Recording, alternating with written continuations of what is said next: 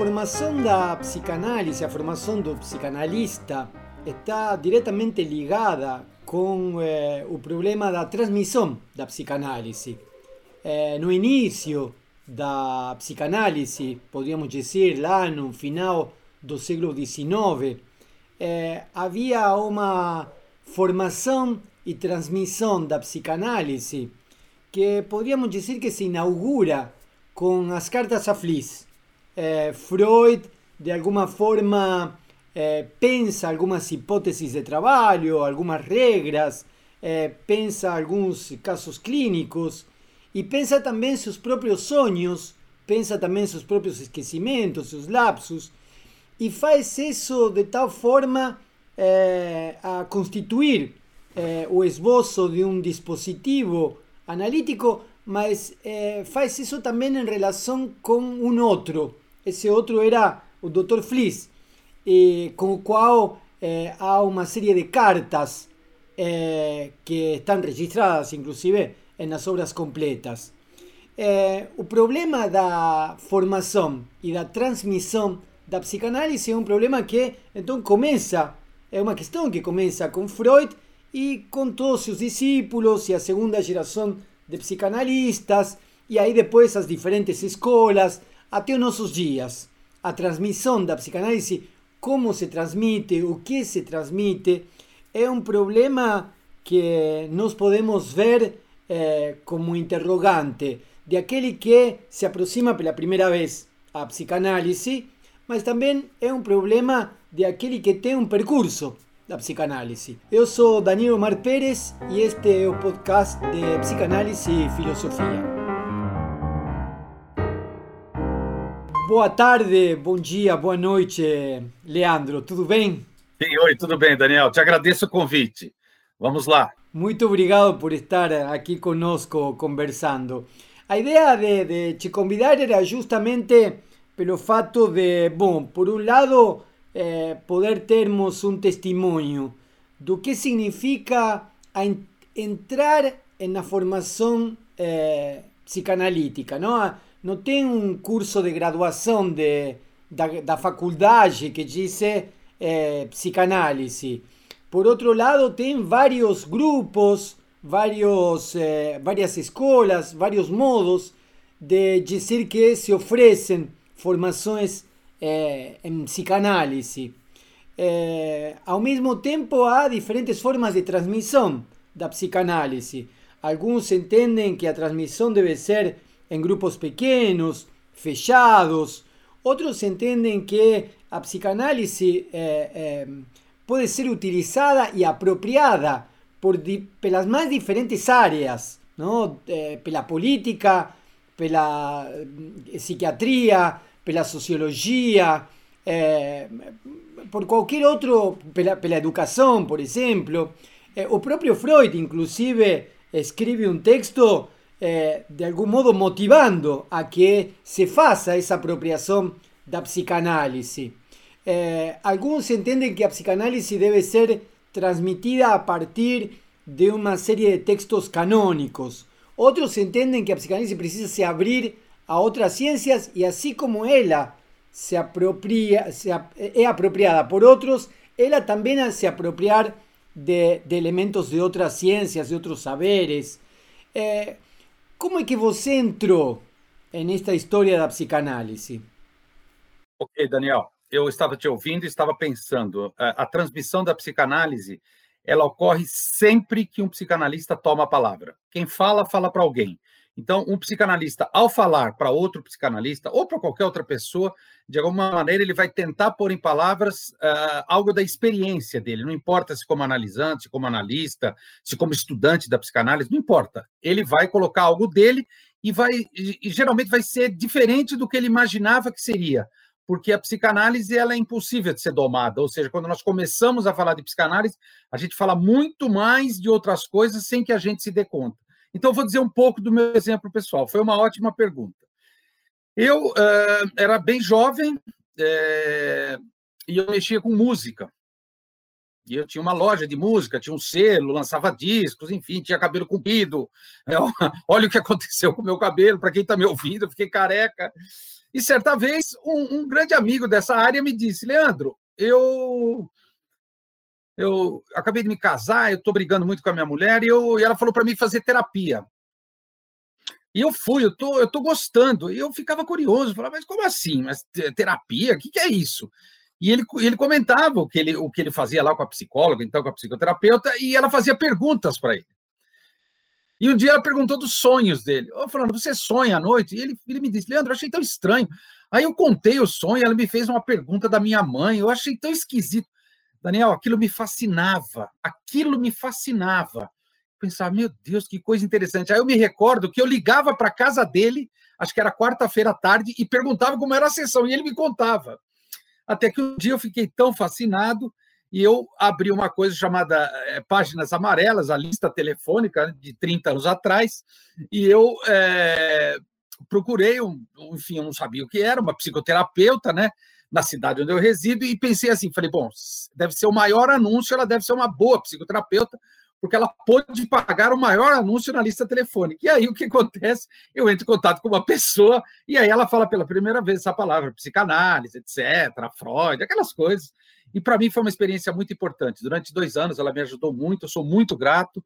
E aí eu fiquei apaixonado. Eu falei, putz, eu quero fazer isso aí que você faz.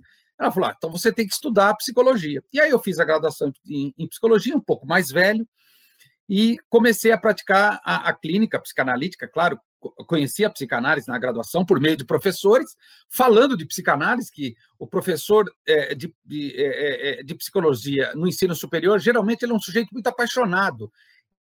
Ele magnetiza muitos alunos. E foi assim que aconteceu comigo. E aí, perto dos 30 anos, eu comecei a praticar, vou contar um pouco disso, e hoje eu estou com 55, e mês que vem faz 25 anos, um quarto de século que eu estou atrás de um divã.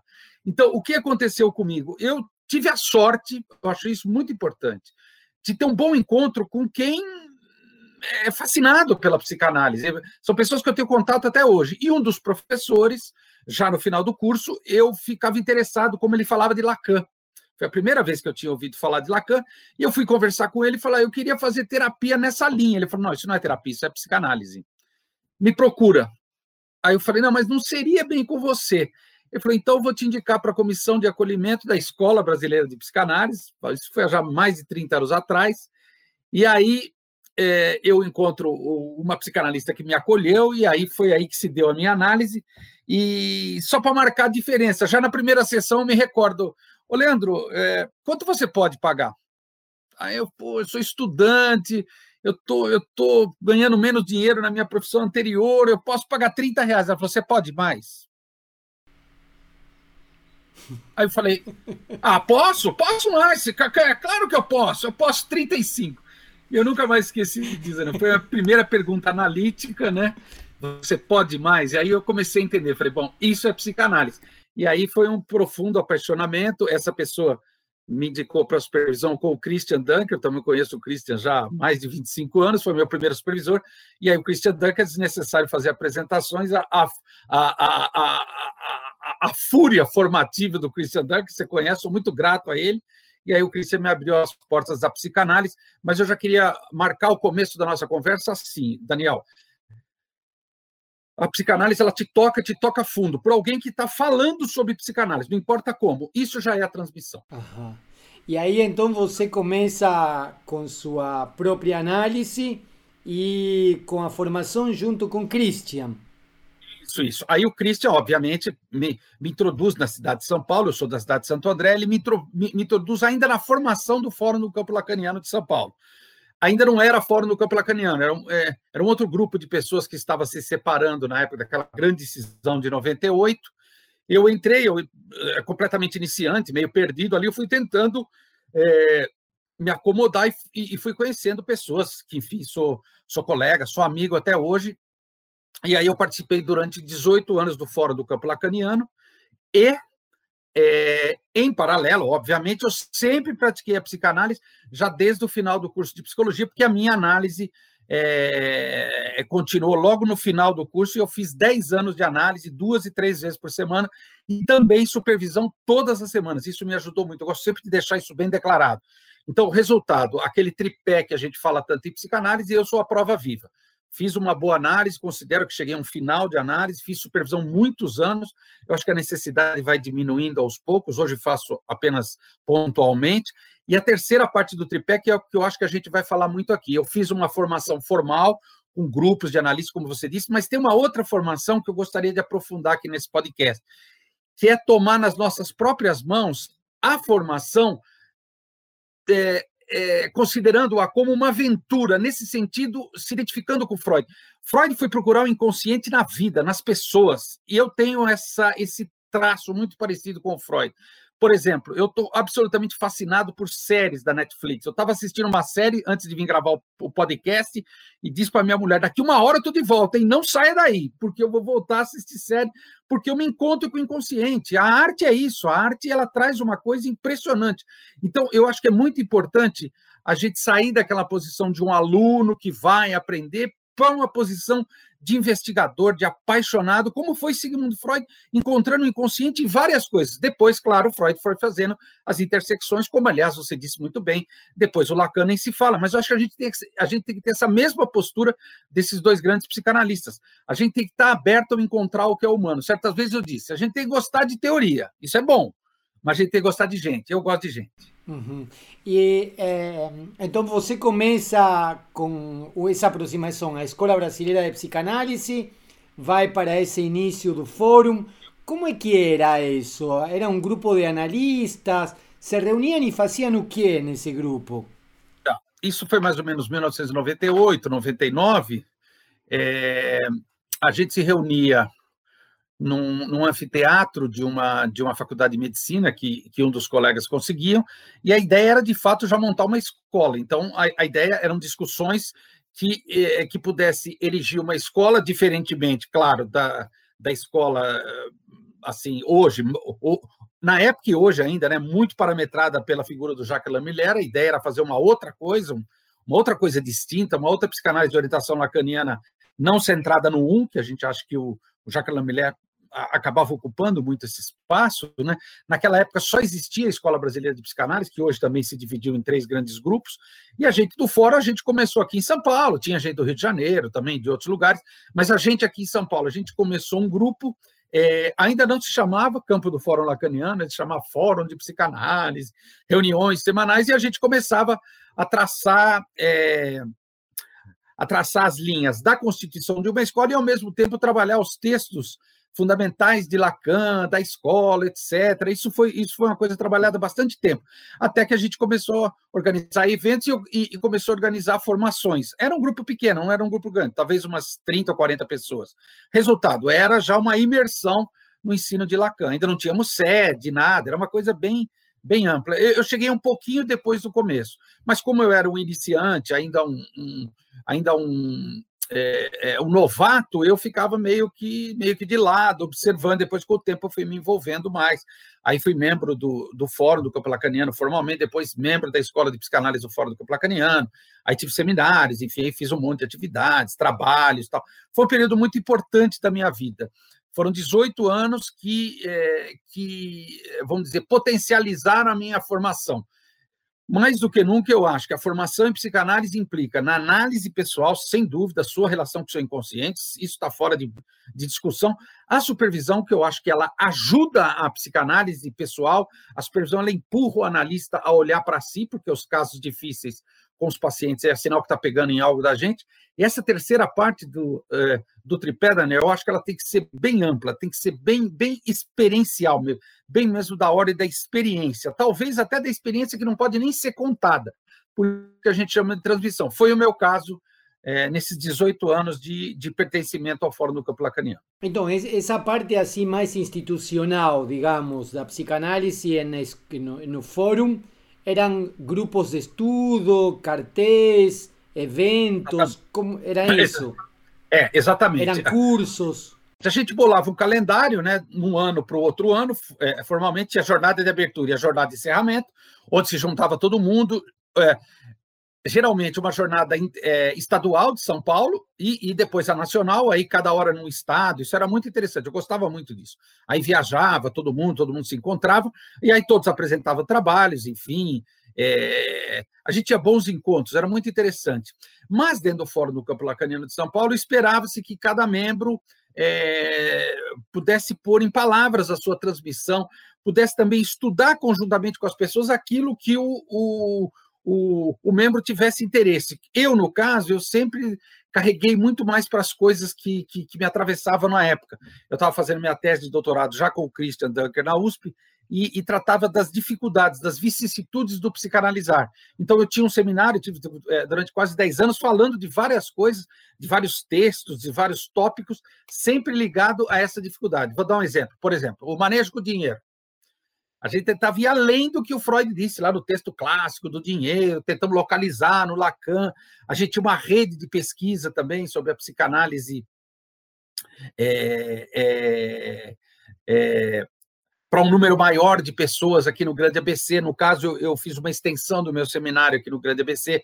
É, a, a, acabei aglutinando pessoas. Então, é, é, Daniel, res, tentando responder a sua pergunta, é óbvio que o Lacan martelava a coisa do cartel, participei de vários cartéis, foi muito interessante, alguns, alguns funcionaram, outros não, mas eu acho que é o mais importante é o seguinte, é, é tentar é, estabelecer é, laços entre os pares calcado numa transferência de trabalho. Porque o que acontece com o grupo? Entra o amor transferencial, que é onde estraga tudo. Isso faz parte desde o Freud e não vai, não vai acabar, porque isso é da neurose, isso é estrutural. Então a gente lutava muito contra esses fenômenos de, de psicologia das massas. A gente tentava colocar o trem no trilho para rolar uma transferência de trabalho e a gente poder trabalhar junto, incentivar, formar pessoas dentro do possível, claro, né? pessoas que se interessavam pela psicanálise. A gente tentava fazer uma coisa, uma coisa mais ética, uma coisa que se deslocasse um pouco desse modelão mais tradicional de um ensina, o outro aprende. Não, a gente era uma coisa que a gente chamava de turbilhão. Ou seja, ah, eu quero aprender psicanálise, se joga aí no turbilhão. Entra no monte de seminário, faz cartel, participa de grupo, né? Ainda era, a, a, essa época ainda era uma época pré-internet, né? A gente praticamente não tinha internet, só e-mail, etc. Hoje, hoje imagino que, que esteja muito diferente. Então, resultado, pelo menos para mim, Daniel, foi um mergulho no mar, num mar chamado psicanálise. Tive que nadar muito nesse mar até chegar lá na praia de novo, sair da praia, agora continuo caminhando, não sei se tem mais mar, não sei se é uma ilha, mas eu mergulhei muito nesse mar e para mim foi muito importante. Ou seja que mesmo que seja um grupo de analistas, nem todo mundo estudava a mesma coisa. Não é que os 30 se juntavam a estudar a mesma coisa, o mesmo não. curso e depois passavam, não. não, não era isso. Não, não, não. É, cada um tinha, eh, tinha, vamos dizer, a sua pesquisa pessoal, e aí a gente se aglutinava por temas de interesse que geralmente era coordenado por um colega que tinha muito interesse naquilo. Por exemplo, você citou psicanálise e educação. A gente tinha duas colegas que estavam muito às voltas com isso. Então, elas tinham um seminário disso. Quem quisesse poderia participar e trazer a sua, vamos chamar, de pesquisa pessoal, as suas questões para aquele seminário. Então, aí tinha todo um calendário, quinzenalmente, semanalmente, enfim, a gente podia é, debater, falar, trazer é, é, reflexões. E aí, uma outra coisa importante também, Daniel, depois, no final, a gente tinha sempre muito uma preocupação com a publicação. Então chamava-se na época de livro zero. Ah, o Daniel acabou de chegar no fórum do Campo Lacaniano, ele gosta de filosofia. Ele vai participar de um grupo lá que, que, que tem esse interesse comum. Depois, no final do ano, ó, Daniel, esperas que você apresente o trabalho e depois redija esse trabalho para a gente lançar no livro zero no próximo ano. Ou seja, então que a formação e a transmissão vão juntas, não tem como, Exatamente. inclusive dentro do próprio, entre aspas, formando, ele também Exatamente. precisa transmitir aquilo que está é, formando, não? Exatamente, exatamente. Ou seja, a gente diz para os nossos pacientes, fale. Quando a gente está informação, você também tem que falar, tem que escrever, você também que, tem que dar o seu quinhão. Porque com a sua experiência, com o relato da sua experiência, com o escrito da sua experiência, você faz avançar o campo da psicanálise.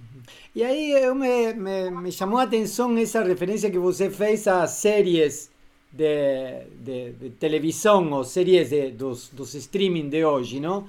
É, digamos, pelo que você está me falando, é, sua formação tem a ver com sua própria análise, é, com a supervisão, com a clínica que você é, sustentava, com essa participação no fórum. É, paralelamente a isso, você se apropriou da, da academia e, e desde aí também sustentava fazendo mestrado, doutorado, para poder se formar eh, en, en el campo da psicanálise. E paralelamente a isso, você traz elementos que vêm da história em, quadrinhos, em quadrinhos, que vêm da série, dos seriados. Como é que é isso? Eu, eu, é, eu acho muito importante a gente, a gente é, tentar entender por que, que o Freud gostava tanto de certas coisas e valorizava certas coisas. Por exemplo, ele valorizava muito a literatura, mas ele não valorizava o cinema. O cinema começou junto com ele, Interpretação dos Sonhos e o Lumière, lá em Paris. E uma vez o Freud foi convidado por um dos três, eu não me, eu não me recordo mais, não sei se foi Metro Goldwyn ou Mayer, um dos três disseram: Freud, venha ser o nosso advisor, né, o nosso consultor sobre filmes de amor. Você é o homem que mais entende de amor no planeta Terra. Tem um cheque de 10 mil dólares quando você chegar no porto de Nova York. Aí ele responde: Eu não gosto de cinema. Então, é, é, é, muito interessante porque quando Freud traz essas citações, ele, fundamentalmente da literatura, e ele diz: Eu não inventei o inconsciente, o inconsciente sempre existiu, eu só sistematizei como um método de pesquisa e, claro, um método de cura. Então, eu, Leandro, eu continuo fiel ao que o Freud e o Lacan falava, que o Freud fala disso assim: não existe uma faculdade de psicanálise. Seria, seria, eh, ele falou, seria o, o, sonho mais, mais, mais enlouquecedor imaginar uma graduação em psicanálise. Entretanto, o psicanalista não pode estudar só, só psicanálise. Aí ele fala, gente, acho que umas 10 coisas: história, sociologia, filosofia, história das religiões, política. Depois vem o Lacan e fala mais um monte de coisa, linguística, matemática. Eu falo, meu Deus do céu. Aí, é, é, eu vou te dar um exemplo. Eu vou te dar um exemplo pessoal, Daniel. O que eu vou fazer agora é uma transmissão. Leandro, me dá um exemplo de uma série. Bom, vamos lá. Comecei a assistir Vikings. Falei, ah, vou assistir, tem luta, tem espada, Vikings, caras estranhos aí. Aí daí eu gostei muito e já passei para The Last Kingdom, que é um viking eu, é, lutando por, por, um, por um reino, etc. Aí depois, aí depois passei para a invasão otomana, ah, nossa, Turquia. Falei, meu Deus, que coisa louca. Aí passei para Bárbaros, né? Bárbaros uma série alemã louca, e agora eu estou absolutamente apaixonado, um viciado, um adicto, eu sou um adicto, numa série chamada Ertugru. A série tem 460 capítulos. Eu quero ver se uns 5 ou 6 anos eu acabo de assistir. Aí você me diz, Leandro, por que, que você gosta tanto dessas séries? Você, você assiste com seus olhos, claro. Eu tenho uma boa visão, apesar de usar óculos. Não, eu escuto as séries. E o que essas séries têm em comum? Todas a presença do Estado e a presença da religião católica. Isso me chamou a atenção. Falei, Estado. Que interessante. A passagem de tribo, de clã, né, pensando freudianamente, para o Estado. O Estado é um ideal. Eu comecei a pensar, falei, poxa, mas o Estado é um ideal. E a religião católica tenta é, ser hegemônica e, e, e, destruir todas as outras religiões. Ou seja, olha que interessante, né? Como a Igreja Católica tem isso desde lá do fundo. E, e, as, e todas as outras religiões que eu vi, politeístas, no caso, tentando é, é, é, se defender. Falei, meu Deus, o ser humano não mudou nada. Então, quando eu vou ler agora Mal-Estar na Civilização, Totem Tabu, Futuro de uma Ilusão, Psicologia dos, das Massas, eu falo, gente, por isso que o Freud dizia que a gente precisa estudar isso tudo. Só que aí, Daniel, não precisa ser esse estudar que está na cabeça do estudante brasileiro. Tenho que ir numa universidade e o professor me ensinar. Não! Você tem que ser um autodidata. Você tem que é, ouvir com o ouvido, olhar com os olhos e sentir com o coração. Essas coisas me tocam muito porque eu digo, meu Deus, então o ser humano não mudou. Tem algo estrutural que o Freud denunciou. Freud falava do Gengis Khan, da maldade do Gengis Khan no texto Mal-Estar da Civilização, e agora eu estou vendo a série turca que tudo é Khan. Fulano Khan, Cicrano Khan. Eu falei, nossa, Gengis Khan. Falei, puxa, que interessante. Isso é o ser humano. Então, resultado, a gente precisa conhecer história para além de decorar datas.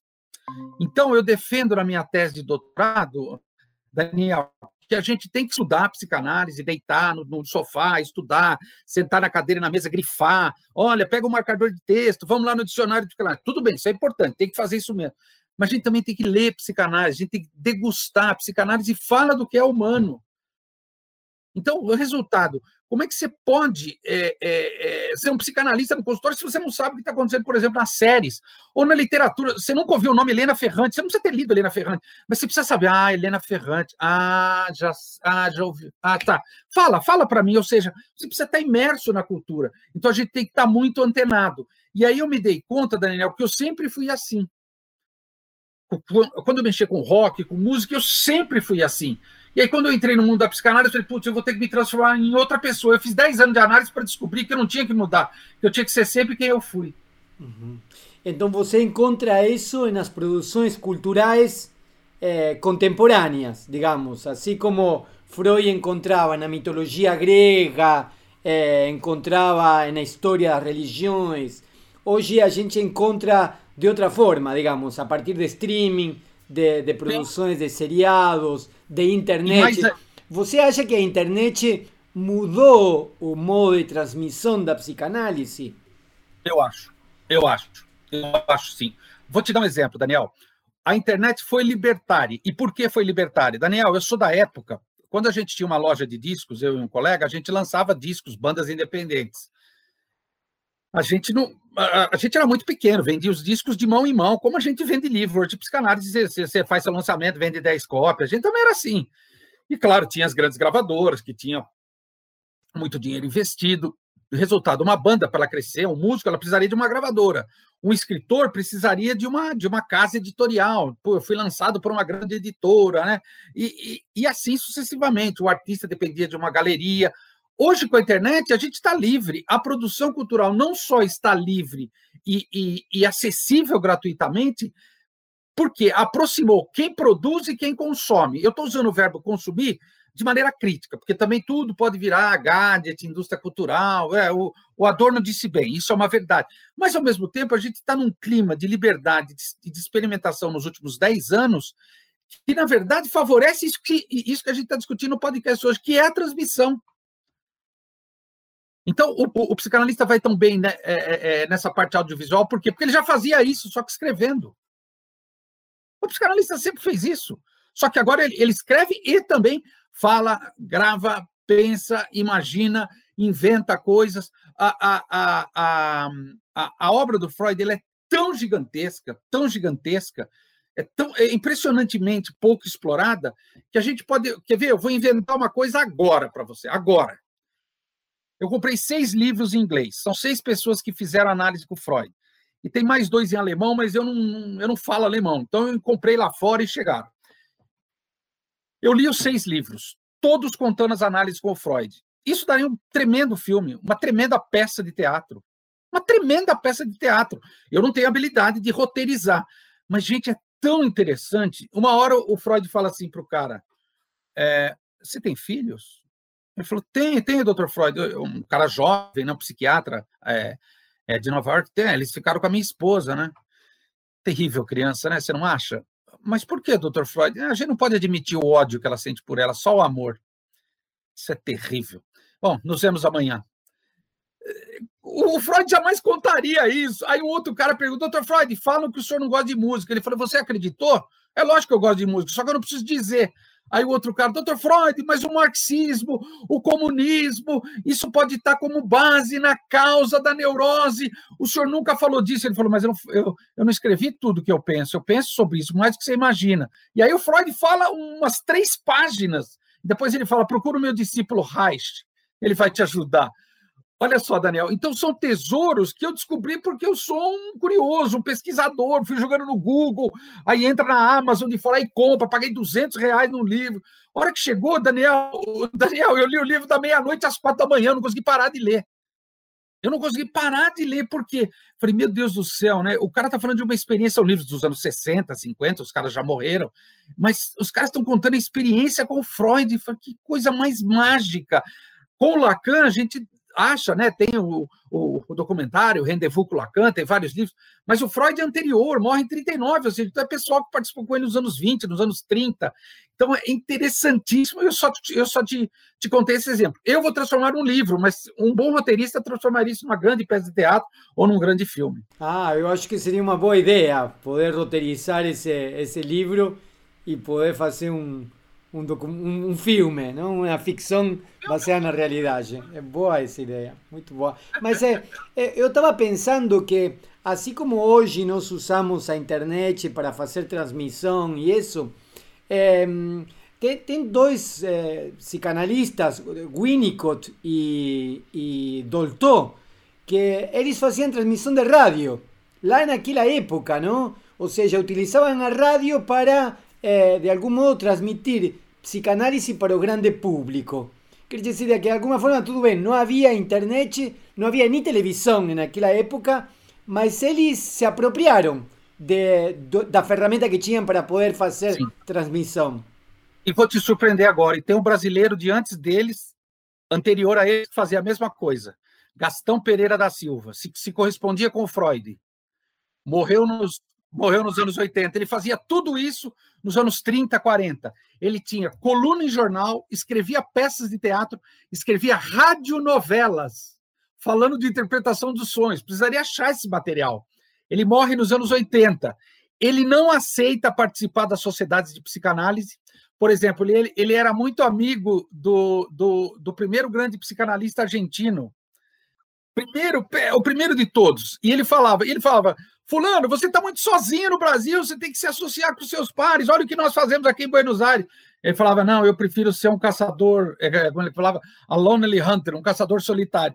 E ele falava: Eu levo a psicanálise no, no, no, no burrico para os rincões do Brasil. Então, era um personagem interessantíssimo, Daniel, que a gente depende de colegas, claro, pesquisar, recuperar esse material. Agora eu te pergunto, se nos anos 30, 40, 50 tinha demanda para isso, mas não tinha nem TV ainda, o cara fazia radionovela, por que, que hoje a gente está fazendo um podcast que no fundo é uma radionovela? No fundo é o som, é a palavra. Ou seja, o, Daniel, o ser humano gosta de ser ouvido e gosta de ouvir. O ser humano gosta disso. Uma vez eu estava no museu do Freud em Viena e eu estava pagando, eu e minha filha, ela, ela é, conferindo os livros, a gente falando em português, a moça do caixa falou assim: vocês estão falando em português, né? Eu falei, como você sabe? Ela falou, ah, só vem argentino e brasileiro aqui? eu falei, sério? Aí ela falou assim para mim, Leandro, me responda uma coisa. Ela falou, por que a psicanálise é tão forte no Brasil? E aí eu gaguejei. Interessante o, o gaguejar, né?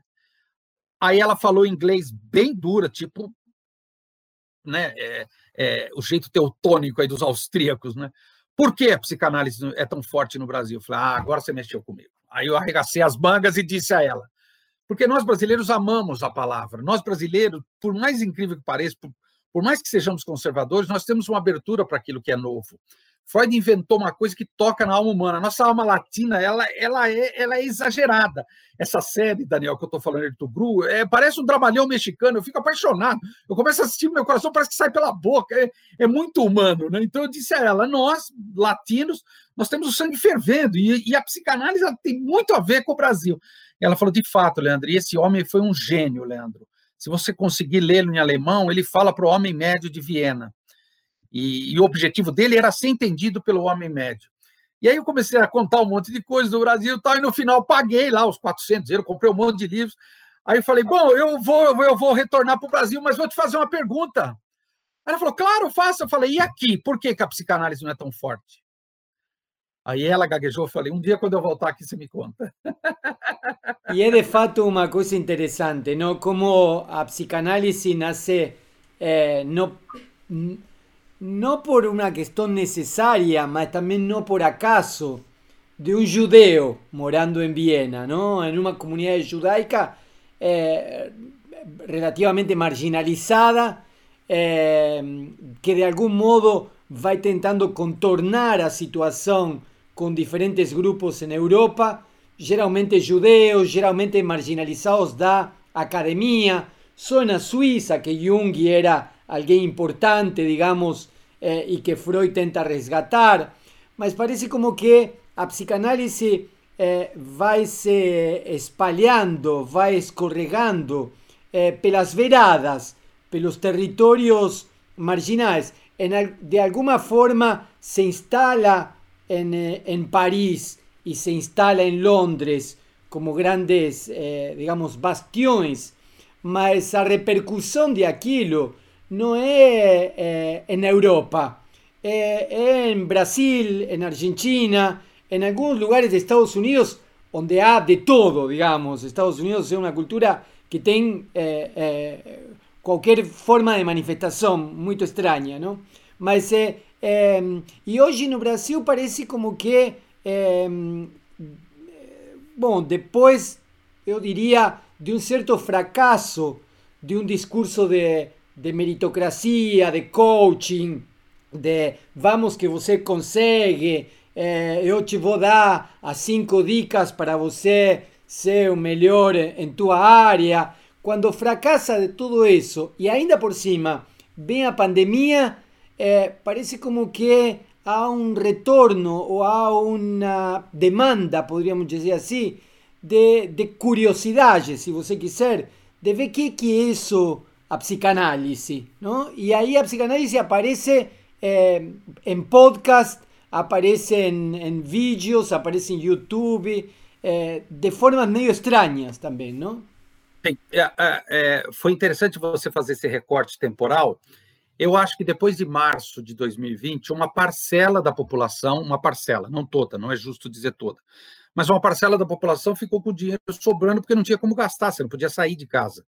Ah, então vou consumir coisas, e aí vão para a internet.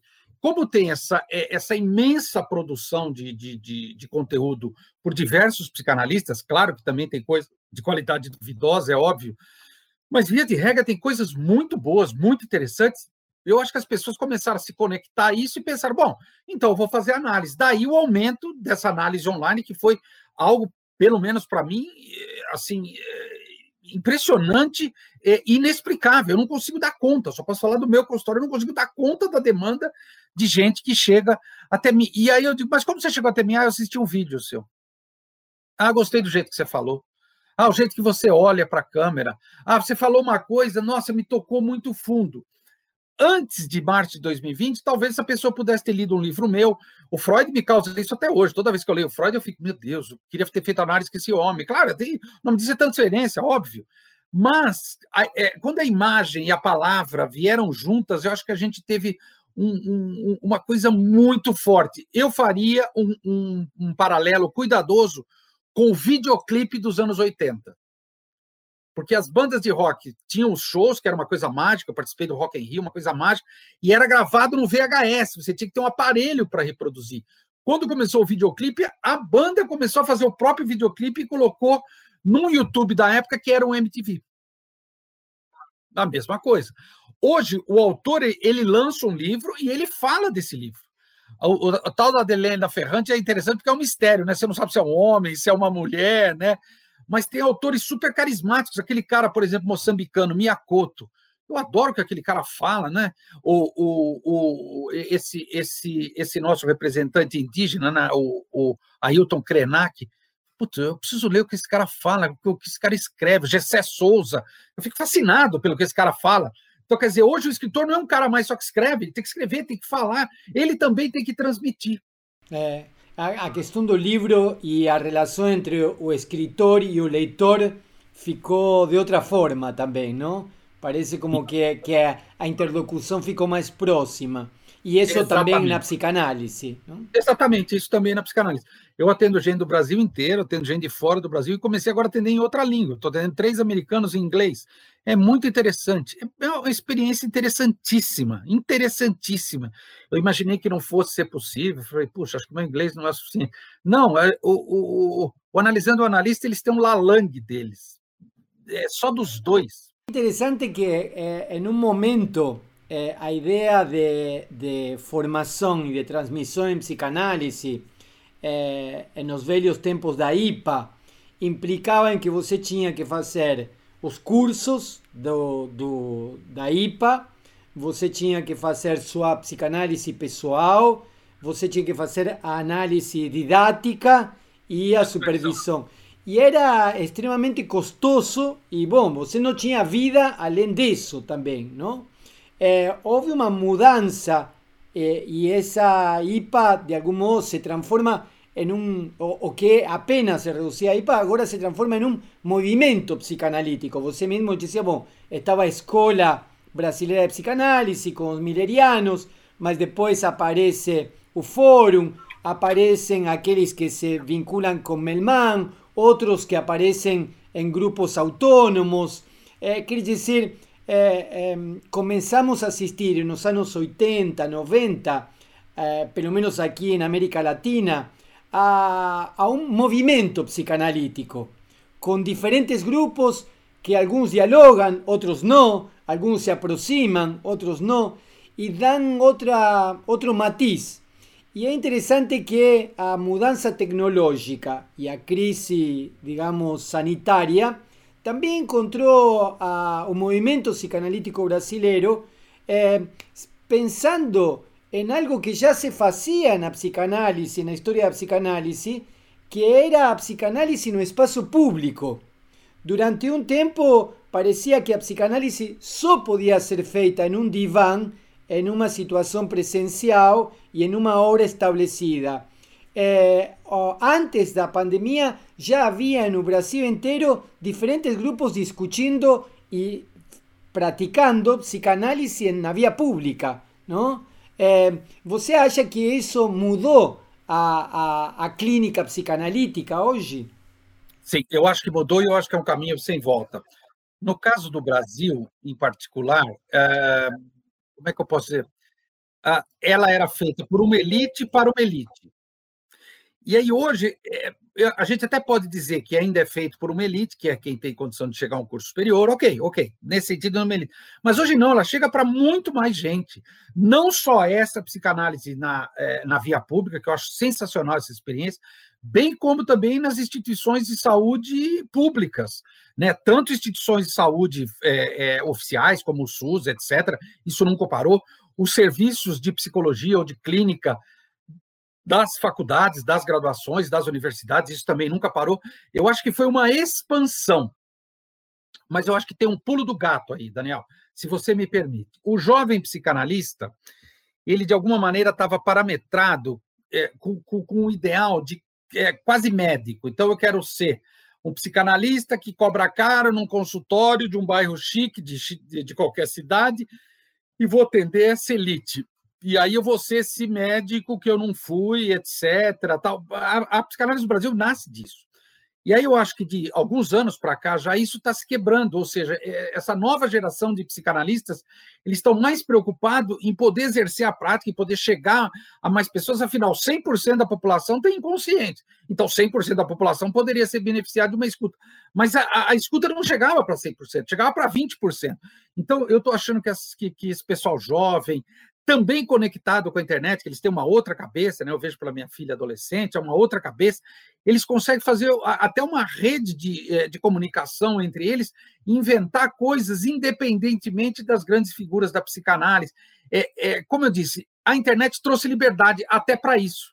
Então, resultado, eu acho que é um caminho sem volta as novas gerações de psicanálise serem afetadas por essa divisão social e econômica do Brasil, desnecessário explicar aqui, bem como também por questões que as outras gerações lidavam de maneira muito, muito tímida, que são as questões de gêneros, a, a, questão do machismo, a questão do feminismo, etc., a questão do racismo, isso é gravíssimo, isso é super importante. Então, eu acho que a gente vai ter uma ebulição desses temas e eu acho que isso vai afetar a psicanálise. O que eu penso? Eu acho que a psicanálise ela tem um edifício teórico tão sólido que ela pode dar conta disso, mas os psicanalistas vão ter que queimar neurônios para tentar avançar, apesar de todas essas, vamos chamar assim, de intercorrências. Muchísimo obrigado, Leandro. Foi um grande prazer ouvir teu testemunho e também todas essas considerações que me parece que são muito, muito pertinentes para todos nós. Muito obrigado. Terminamos por aqui. Eu que agradeço, Daniel. Grande abraço a todos. Foi ótimo.